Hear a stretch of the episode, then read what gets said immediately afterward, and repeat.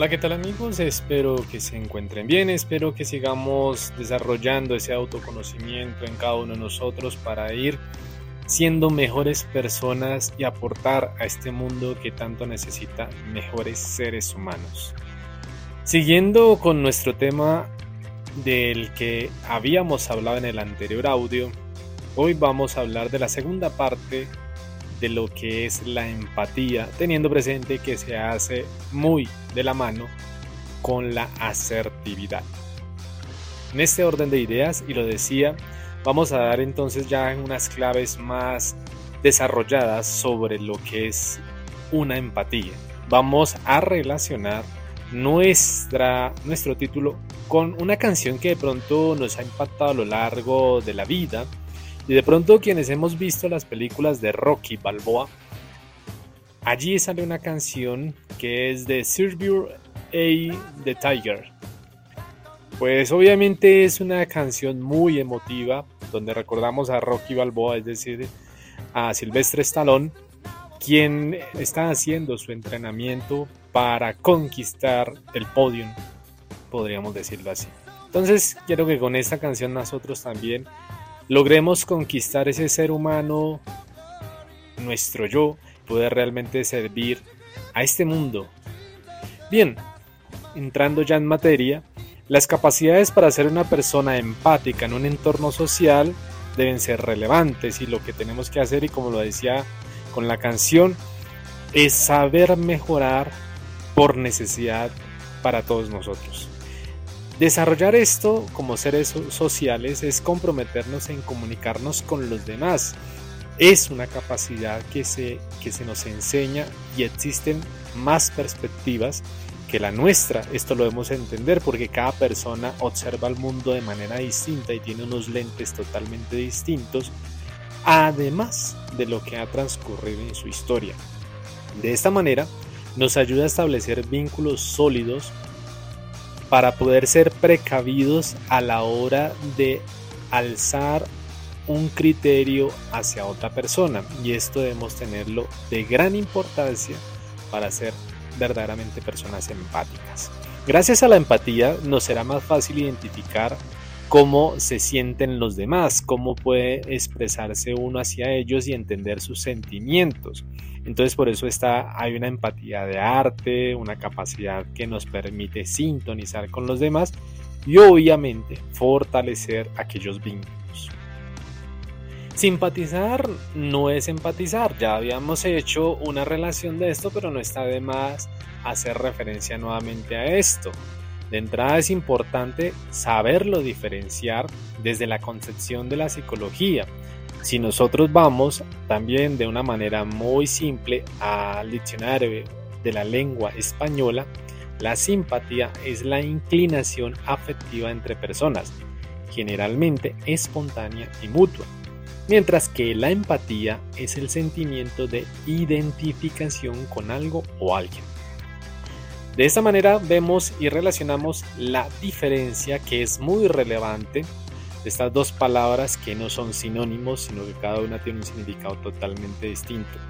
Entonces, para llegar a estar de manera empatizante con alguien, en realidad no solo lo estamos haciendo por ser amable, cariñoso y demás, nos convierte en empáticos. Debemos saberlo hacer y es importante ir más allá de tratar de comprender a la otra persona desde su perspectiva y no desde la nuestra. Mejorar la empatía es también ayudarnos a nosotros mismos en resolver conflictos. Es generar una conexión con los demás, emocional y cognitiva. Esta capacidad permite y nos ayuda a resolver problemas de manera pacífica. Y obviamente es mucho más fácil que dejarnos llevar por los impulsos. Empatizar, vuelvo y insisto, y vuelvo y lo reitero, es comprender a la otra persona, es cómo se siente tras perder, por ejemplo, un trabajo, cuando también eh, hay sucesos, por ejemplo, en un duelo, cómo decirle a una persona cuando ha perdido un familiar. Eso es compartir esa empatía y es manejar esta misma dentro de una socialización sencilla y significante del entorno. Entonces, ¿cómo desarrollar esta empatía? En primer lugar, es importante entender que nuestro progreso y desarrollo personal debe depender de nuestra inteligencia emocional, si la hemos logrado desarrollar y quienes quieran, hay precisamente un audio que habla de la inteligencia emocional. Por eso antes de tratar de poner en práctica estos adiestramientos o estas formas de lograr la empatía, debemos tratar de comprender la importancia del desarrollo de la inteligencia. Luego de esto podremos entonces comenzar con las prácticas y ejercicios que vamos a sintetizar en el siguiente momento. Entonces, podríamos decir que esto es un gimnasio para lograr entender y trabajar la empatía. Esto se hace constantemente. Entonces, en este gimnasio es aprender la capacidad de escucha. Para comprender las personas con las que interactuamos es muy importante saber escuchar. Escuchar no significa solamente comprender las palabras de la otra persona. Para escuchar de verdad deberíamos prestar total atención a lo que la comunicación verbal y gestual nos está dando a entender. Entonces, en esto son cuatro cosas muy importantes para poder entonces centrarnos en lo que la otra persona está diciendo. Es decir, es buscar la habilidad de escucha que tiene que tener presente estos cuatro puntos. No interrumpir, no dar constantemente nuestra opinión, escuchar el mensaje sin juzgar y por último, fijarse en la comunicación no verbal, lo que está diciendo gestualmente la persona. En este último es importante que se nos dan pistas sencillas para observar acerca de qué siente la persona, por eso es la importancia de saber los gestos nos informa de manera prosódica o, prosódica, es decir, cómo está haciendo la cadencia de su narración para nosotros poder entender qué es lo que la persona está dando a comunicar. Y esto es el éxito del intercambio de palabras. Por eso es importante comprender el sistema emocional de una persona, sin llegar a interpretar cosas que no son estrictamente verbales, pero sí gestuales. Segundo, mantener la calma para llegar a tener esta acertada información.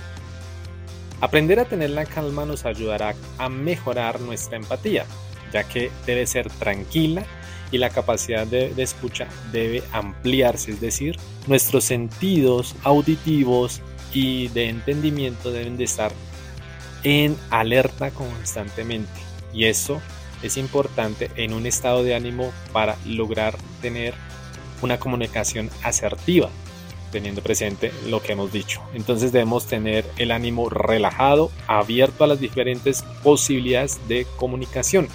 En este sentido, debemos tener control sobre la respiración o si meditamos sería algo interesante para poder eh, practicar la empatía. Tercero, tenemos que manejar la paciencia. De pronto algunos no es nuestra virtud la paciencia, pero sí podemos entonces comprender los procesos cognitivos desde este punto para que rodeemos una persona que necesita tener esa empatía de comunicación y comprender al otro dentro de la situación que está aconteciendo. Cuarto, esta es la pregunta, no por los datos, sino en la que cómo se siente la persona, es decir, preguntar por las emociones. Esto ayudará a que sea un poquito más amable la conversación.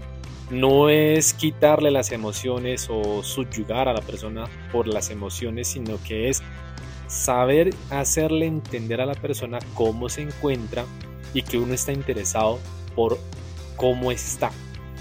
Por ejemplo, ayer me ascendieron en el trabajo. Una persona poco empática o desinteresada podría preguntar, ah, ¿y qué harás ahora? ¿Trabajarás las mismas horas? Entonces ahí no estamos siendo empáticos. Más bien, podríamos responder algo así, ¿y cómo te sientes? Imagino que fue estupendamente agradable la noticia. ¿sí? Es decir, mostrar una preocupación por lo que la persona está sintiendo. Eso es ser empático. Ya para ir concluyendo, teniendo presente estos cuatro ejercicios, este gimnasio de empatía, tenemos que entonces jugárnosla en la comunicación, en el intercambio de palabras y saber qué y cómo nosotros nos comunicamos, es decir, que tenemos también que escucharnos y ponernos a reflexionar nuestras palabras, es decir, nuestra comunicación emocional, cómo está. Termino con una frase, no sé si diré bien el nombre, pero espero que sí. Teach Nat Han dice, el regalo más preciado que podemos dar a otros es nuestra presencia cuando nuestra atención plena abraza a los que amamos y florecen flores. Cuídense y les dejo ese gimnasio de reflexión empático.